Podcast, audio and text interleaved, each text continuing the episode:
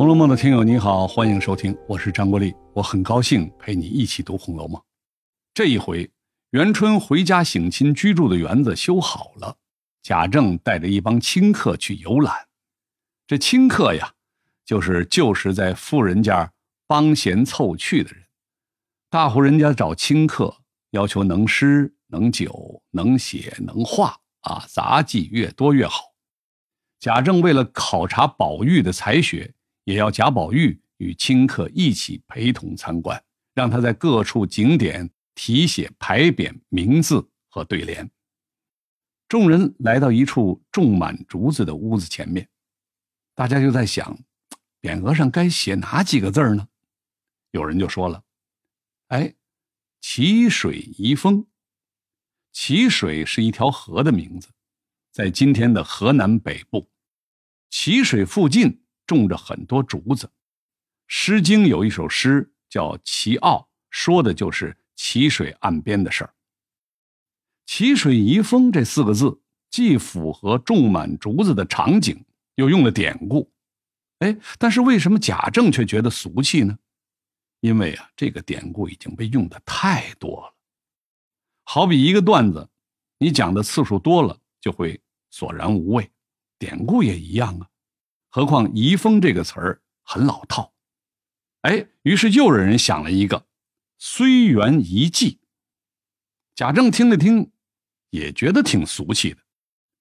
虽园是西汉梁孝王刘武修的园林，也叫梁园，啊，地址在睢阳，所以叫睢园。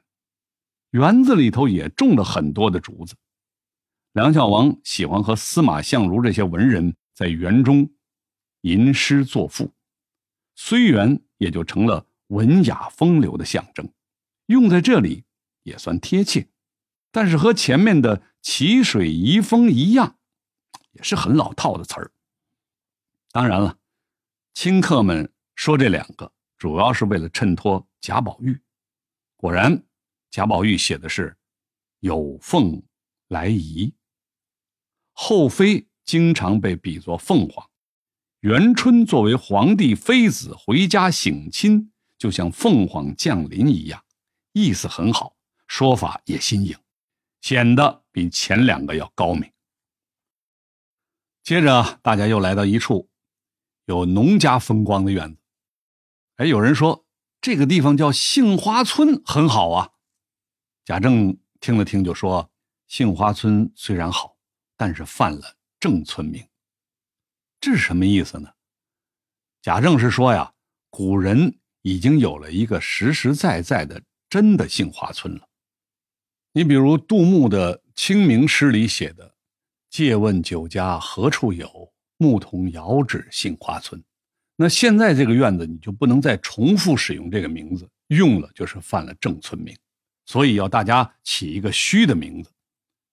就是以前没有实际存在过的村庄的名字。贾政又说，这些名字是要请名方可。这请名又是什么意思呢？这座新修的园子是给元春省亲回家居住的。元春她是宫里的妃子呀，园子那就是皇家外面的行宫，是吧？里面的房子具体应该叫什么名字，要元春说了算。他们现在只是预备一些名字，那最终叫什么，要请人家元春来定夺。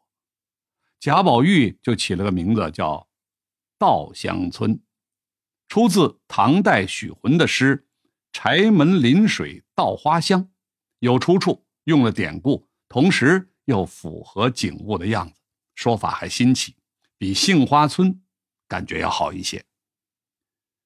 再到了下一处景点。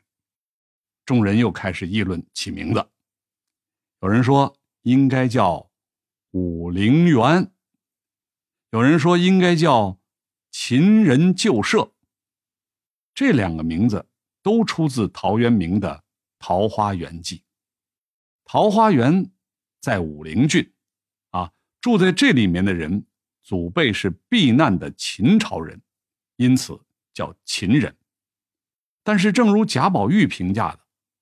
桃花源里的人是为了躲避战乱才跑到那儿去的，和当下元春省亲这么大的喜事儿很不协调。